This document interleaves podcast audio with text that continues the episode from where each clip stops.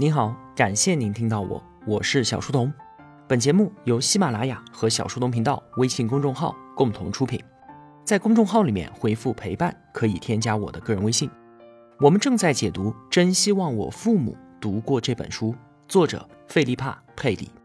同学们可以通过音频旁边的连接直接买到这本书。话说呢，有一位律师经手了一个难民家庭的案子，他尝试着设身处地的为他们着想，去了解居无定所是一种什么样的感受。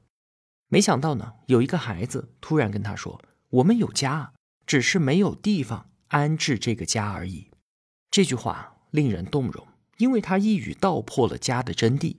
家不是一栋房子，而是家人用爱和关怀编织成的一张令人安心和温暖的关系网。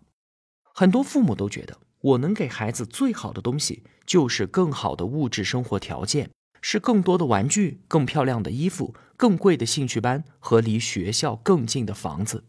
背五百块钱书包的孩子，当然要比背五十块钱的更加幸福。学钢琴的孩子，肯定要比吹口琴的孩子更幸福。真的是这样吗？这些东西到底是孩子想要的，还是父母自己想要的呢？一个普通人和一个富人的财富相差一百倍，两个人的物质享受天差地别。那他们的人生体验也就相差一百倍吗？当然不是。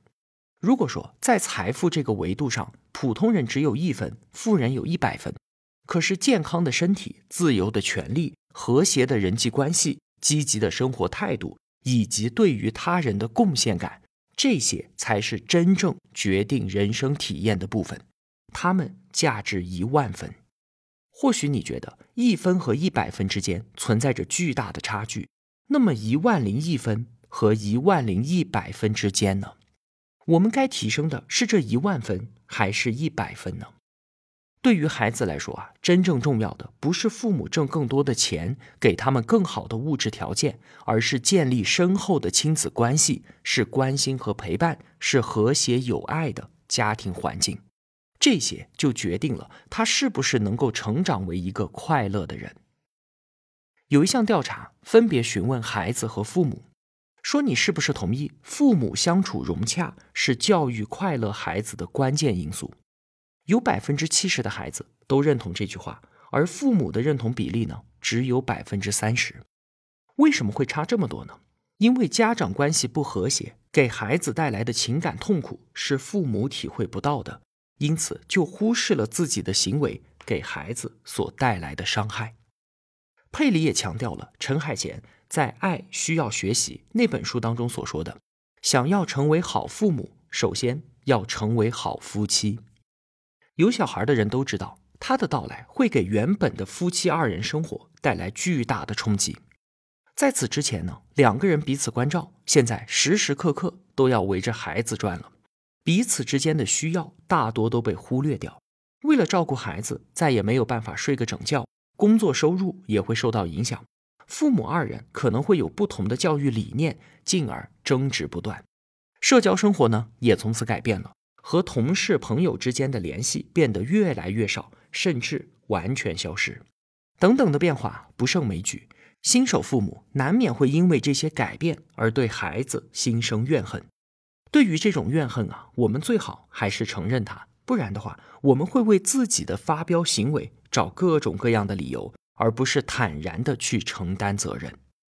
请放心，等我们适应了之后，就会发现，孩子并不是改变我们原本生活的催化剂，它其实是丰富我们生命的源泉。包括孩子在内了，生活中总有诸多的挑战在等着我们，接受、处理和拥抱他们。比抵制和试图回到原来的生活方式更加的积极有效。成为了父母之后啊，我们偶尔还是会怀念一下过去的生活，但是更需要做的是努力去接纳变化。夫妻之间的爱、善意、关怀和尊重会增加孩子的安全感，但是孩子的到来给夫妻关系带来了巨大的压力，两个人总是会因为各种各样的问题爆发争吵。那我们应该怎么应对争吵呢？作者佩里给了一个非常好的办法。如果吵架了，我们多半会怎么做呢？摆事实、讲道理，试图说服对方。有经验的同学都知道，在绝大多数家庭情况之下，这一点儿用都没有。为什么？因为两个人选择在一起，从来都不是因为对方讲道理讲得好，对方总是正确，而是因为感情，因为爱。把摆事实讲道理换成不指责谈感受。你怎么不洗碗呢？不是说好了早上我洗，晚上你洗吗？你怎么总是抱着手机玩，也不知道过来帮帮我带带孩子？你看，这是摆事实讲道理，我是对的，你是错的。那如果换成不指责谈感受呢？同样的事情该怎么表达？我看到厨房里的脏碗，心情很糟糕。如果按照我们之前说好的，你把碗收拾干净，我会很开心的。你不要刷手机了，来帮我带带孩子。我和孩子现在都很需要你。你看，同一件事情，后面这种表达方式，明显对方听起来更加的舒服。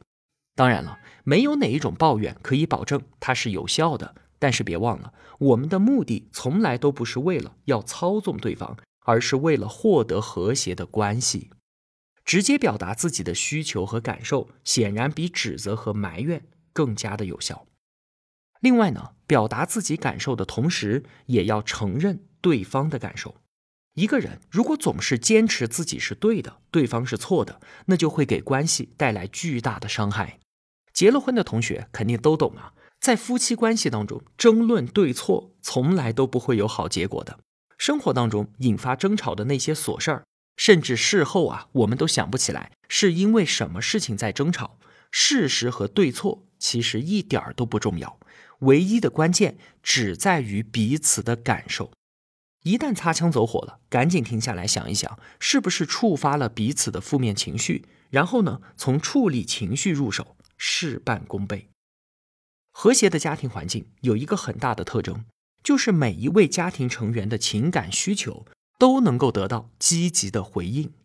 比方说，我在看书的时候，有一段我很喜欢，想要读给你听；在单位受到了委屈，回到家我向你倾诉；心情不好了，因为一点小事儿，我会向你抱怨。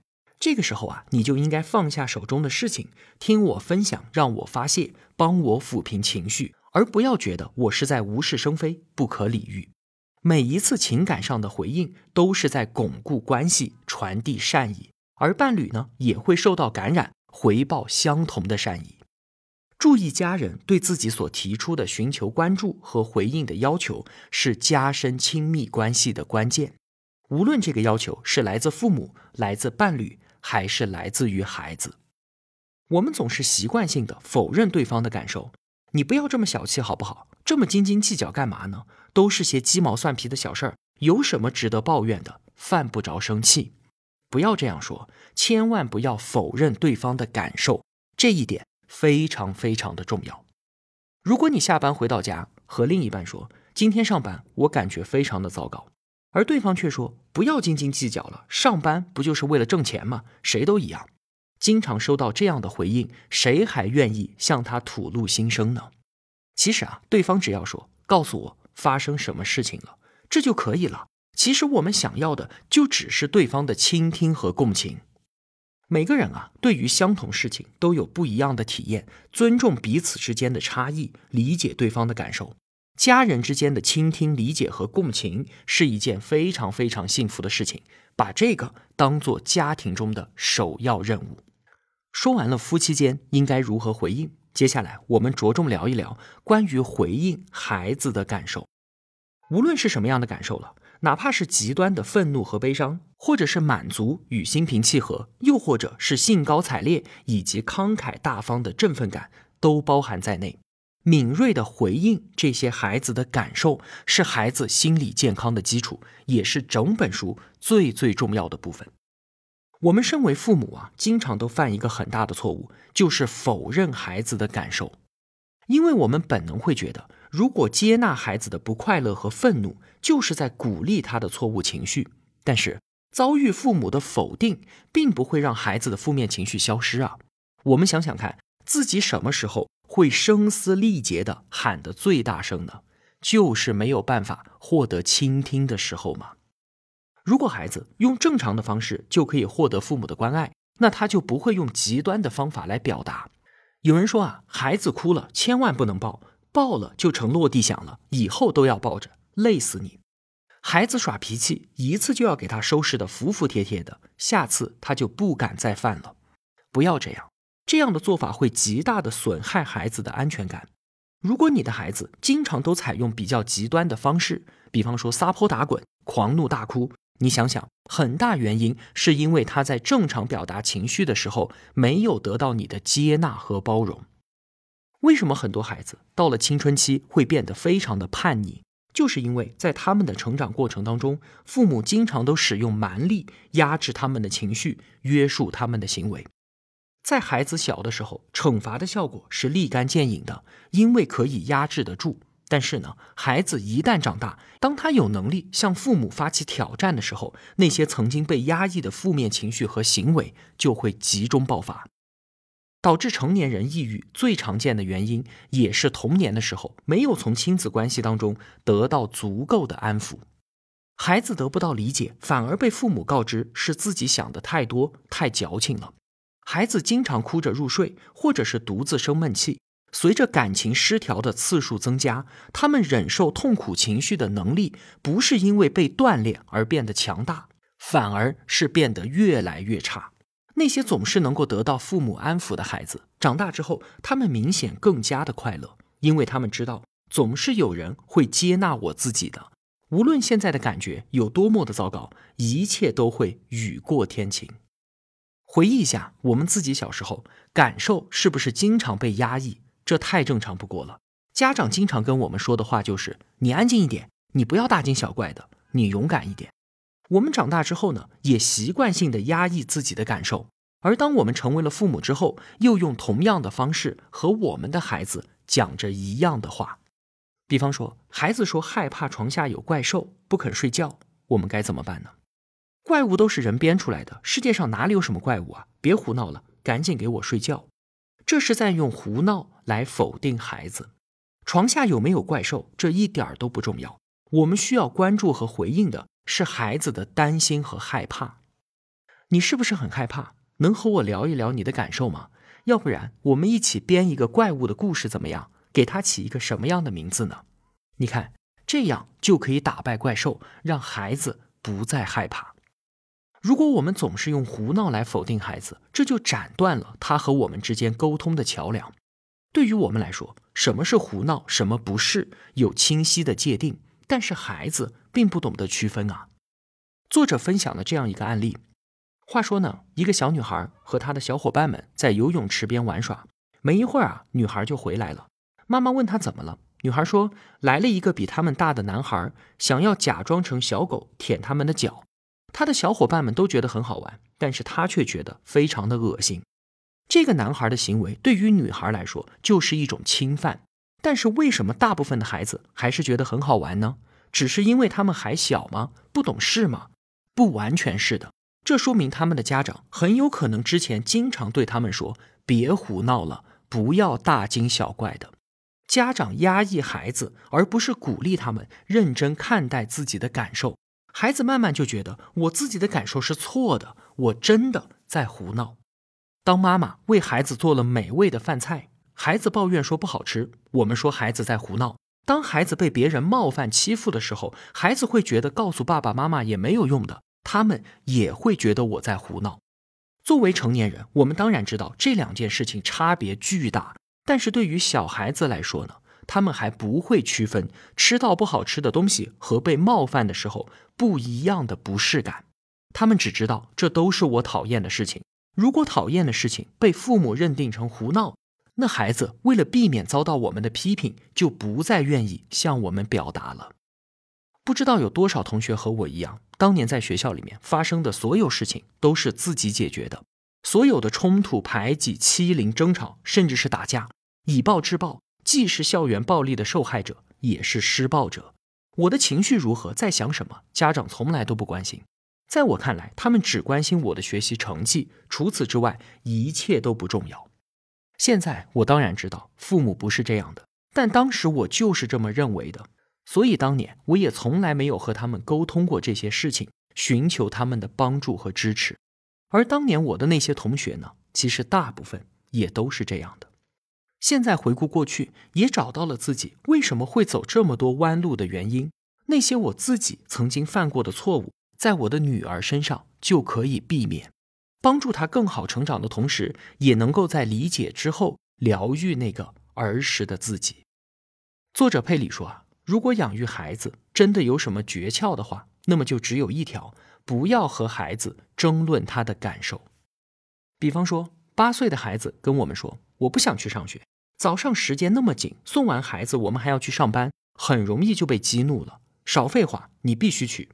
但是如果我们能够耐心一点，你真的不想上学吗？我懂的，爸爸小时候也会有一样的想法。但是我们必须要做该做的事情啊！你需要去上学，爸爸也要去上班。来抱抱我，让我传递一点力量给你。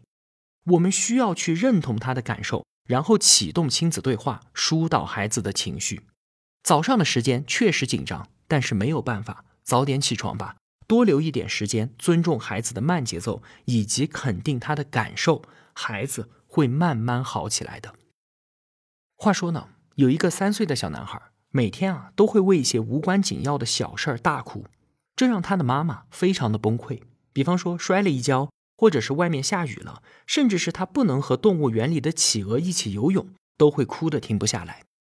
在成年人看来啊，这孩子简直就是无理取闹嘛。我们小时候也因为类似的事情被父母斥责为胡闹，然后被高声喝止。但是对于孩子来说，不能和企鹅游泳就是一件天大的事儿啊！小男孩的妈妈还是给予了足够的理解和安抚。后来呢，男孩长大了一些，不再为那些小事哭泣了，但是他会记得当年来自妈妈的关爱和接纳，他能更好的处理自己的情绪。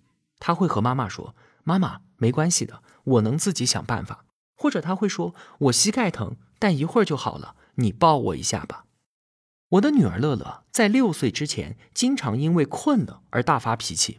每一次呢，我和乐乐妈都会安慰她：“小宝贝，你是困了，现在我们就回家休息，你能再坚持一下吗？”前几天，乐乐第一次跟我说：“爸爸，我困了，我一会儿可能会因为心情不好发脾气。”我夸他说：“你好棒啊！”他能够观察到自己的情绪变化，并且能够自我排解，这是很多成年人都做不到的事情。就像上期节目当中我们所说的，很多时候愤怒、脆弱、敏感这些负面情绪的爆发，并不是完全因为当下正在发生的事情，而其实呢，这是一个由来已久的习惯了。其实需要解决的，并不是眼下的这件事儿，而是我们内心里深藏着的情绪习惯。只有对此有所反思，才能够接纳和管理好我们自己的负面情绪。父母啊，不要一上来就急着去压抑和处理孩子的情绪，而是要先去接纳，先去安抚，这样可以帮助孩子逐渐的内化掉这种抚慰，以后他才能够有自我化解情绪的能力。否定孩子的情绪，反而会让他更加的固执，而只有接纳和共情，才能让孩子做得更好。这就像是在冰面上，我们的汽车打滑了。如果这个时候我们在猛打方向，车子就会一直朝着之前的方向滑。但是如果我们把轮子调整一下，转到和滑行的方向一致，我们就可以重新获得汽车的掌控权。好了，这期节目我们先说这么多。关于这本书最重要的部分——回应孩子的感受，我们还没有聊完，下期节目继续。我用跨越山海的一路相伴，希望得到您用金钱的称赞。小店里上了新的商品，期待您的光临。我是小书童，我在小书童频道与您不见不散。